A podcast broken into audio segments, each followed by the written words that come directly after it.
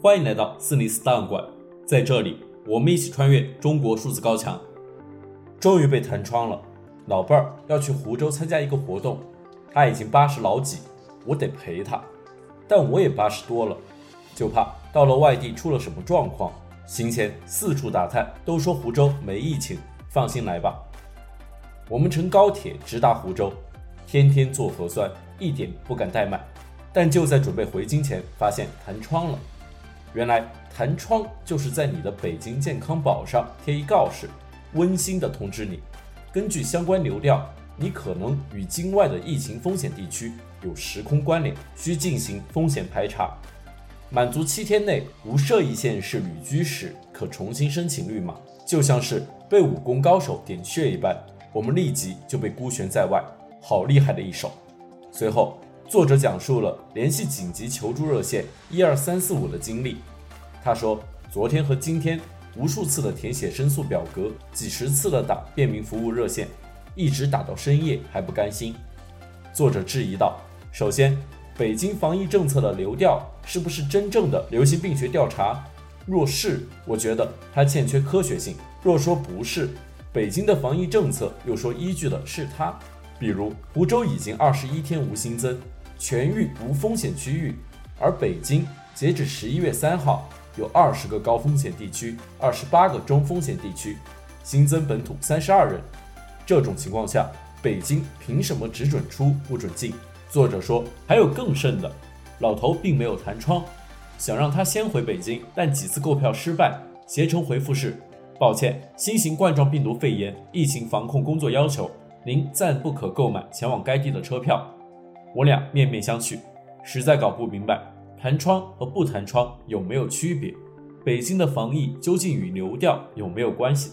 看来一切都无指望了。作者只能和老伴在湖州待够七天，等待北京健康宝转绿。可是这所谓的七天从哪天开始算呢？抵达之日，弹窗之日，没人给他们答案。作者写道：“像打了霜的茄子，这两天蔫头耷脑的，但转而想想。”那些被阻隔在高速路上的卡车司机，那些住在简陋工棚的打工者，那些静默了数月的大大小小的市镇乡村，还有某知名大厂那些徒步回家的工人，我在这座江南小城等一等，又有何怨呢？以上是遭到删除的第一篇文章《弹窗》，作者为陶思亮，其父亲陶铸曾任中国国务院副总理。尽管中国的言论审查和舆论管控日趋严峻。国家对公民的监控也无处不在，但我们依然可以看到那些不服从的个体，顶着被删号、被约谈，甚至被监禁的风险，对不公义勇敢发出自己的声音。中国数字时代在四零四文库栏目中长期收录这些被当局审查机制删除的声音。本期节目，我们选读过去一周中引起舆论关注的三篇四零四文章。我们选读的第二篇遭到删除的文章是微信公众号“城市得得得”发布的名为《戴口罩自杀的母亲和楼下封死的铁门》。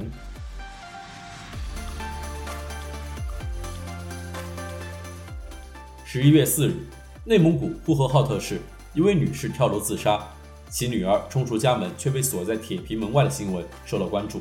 十一月五日，微信公众号“城市得得得”发布了一篇名为《戴口罩自杀的母亲》和楼下封死的铁门的文章，文中写道：昨晚呼和浩特有一位母亲跳楼了，她成为疫情封控中又一位跳楼的母亲。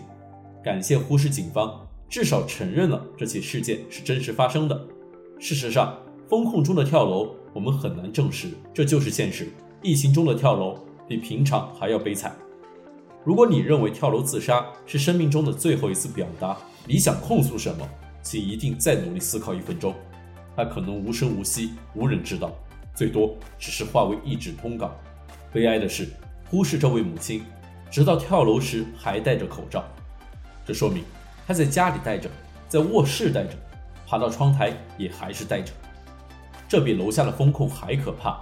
它表明，防疫不仅是一种思维，也已经成为人们的生活方式了。他的女儿冲下楼去，发现无法打开铁门，几个邻居下来，合力也推不开。业主群联系物业，没人回应。作为封控小区，铁门早就焊死了。这位母亲是从十二楼跳下的，很有可能当场就死亡了，也有可能仍有生命迹象。物业的人三十分钟后才来把铁门打开，幺二零救护车四十分钟后才赶到，这给我们留下了永远的疑问。我们必须相信，如果能第一时间开门，第一时间抢救，人就仍然有救活的可能。我们活着就是为了这种种可能。对当地居民来说，这是值得反思的事。看了一篇都市本地人写的文章，在封控焊死、封住消防通道是普遍现象。人们也曾经产生疑问：如果发生火灾或者极端情况怎么办？封控的人信誓旦旦，他们会过来开。这位母亲用自己的生命证明了封控的本质，也证明兰州那位三岁孩子的事，如果发生在呼和浩特，也一定会是同样的悲剧。作者在文末写道：“如果你交出全部，你一无所有。”也很容易走上极端，因为你同时也丧失了全部的希望。我们为这位母亲悲伤的同时，也必须思考自己的命运。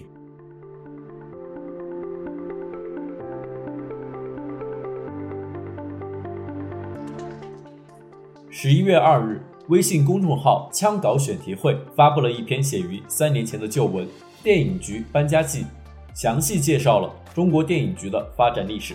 文中写道。回顾电影局的漫漫长史，要从一九四八年说起。一九四八年十二月，中宣部发出一项对电影工作的指示，电影局由此成立。一九四九年四月上旬，中央电影管理局在北平正式成立，袁牧之出任第一任局长。中宣部指示，因为阶级社会中的电影宣传是一种阶级斗争的工具，而不是什么别的东西，所以电影在新中国不是消费品，不是艺术。而是意识形态的、宣传教育的，甚至是政治斗争的工具。没多久，又是宣传部的一纸令状，让电影管理局成功改嫁到文化部了。从此，中国电影事业像工矿企业一样，严格按照计划经济模式操作。电影局统一进行题材规划，各电影厂承接拍摄，中影公司统购统销。六十年代初，国民经济被迫进行全面整顿，许多省级制片厂仍然压缩不下来。一九五六年制定的“百花齐放、百家争鸣”方针，使得文艺界开始复苏。六十年代，中国承受着国内外政治、经济的多重压力，电影界更是惶惶不可终日。被扣上才子佳人大帽子的文化部，由于被指责不去接近工农兵，不去反映社会主义改造，遭遇了建国以来的最大动荡。与此同时，电影局审片室经常出现一位身穿斗篷的客人，他不是别人，正是第一夫人蓝同志。于他而言，看电影当然不是消遣消遣看看而已。六五年，经他建议，文化部召开会议，废除了北影厂的导演中心制，实行民主集中制。一年后，大名鼎鼎的纪要印发，十年浩劫开始。从一九六六年到一九七二年，中国没有生产出一部故事片。电影局也被撤销建制，整十年，电影事业全由男同志一人做主。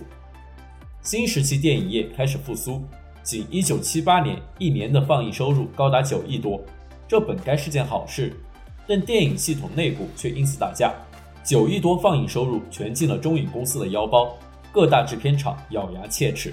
改革春风吹满地，但老一套计划体制的电影业正遭受寒冬。在全国开始盛行商品经济时，电影的企业化改革如同归宿。一九八六年，全国人大作出决议，将电影局归划广播电视部，成立新的广播电影电视部，而广电部先后在一九九八年和二零一三年经历变革，改制成国家新闻出版广电总局。一九九五年，广电一号文件让一大批省级电影厂拥有了制作故事片的权利。二零零二年，单片许可证鼓励民营资本进入电影行业。二零零三年十一月十三日，北京电影学院会议室里迎来了电影局长在内的政府官员，他们一反常态地与王小帅、贾樟柯为首的第六代独立导演展开座谈。此后，电影局进入了宣传和产业并重的新时期，中国电影产业一路狂飙突进。时间进入到了二零一八年春，中共中央印发。深化党和国家机构改革方案规定，将国家新闻出版广电总局的新闻出版管理职责及电影管理职责划入中共中央宣传部。四月，国家电影局成立，而省级电影局几乎同时从广电系统搬迁到了省委宣传部。自此，电影部门全都转由党的宣传部领导，一切回到了开始的地方。以上是本期选读的三篇四零四文章，文章全文见中国数字时代网站。这些作品版权归原作者所有，中国数字时代仅对原作进行存档，以对抗中国的网络审查。中国数字时代 CDT 致力于记录和传播中文互联网上被审查的信息，以及人们与审查对抗的努力。欢迎大家通过电报 Telegram 平台向我们投稿，为记录和对抗中国网络审查做出你的贡献。投稿地址请见本期播客的文字简介。阅读更多内容，请访问我们的网站 cdt.media。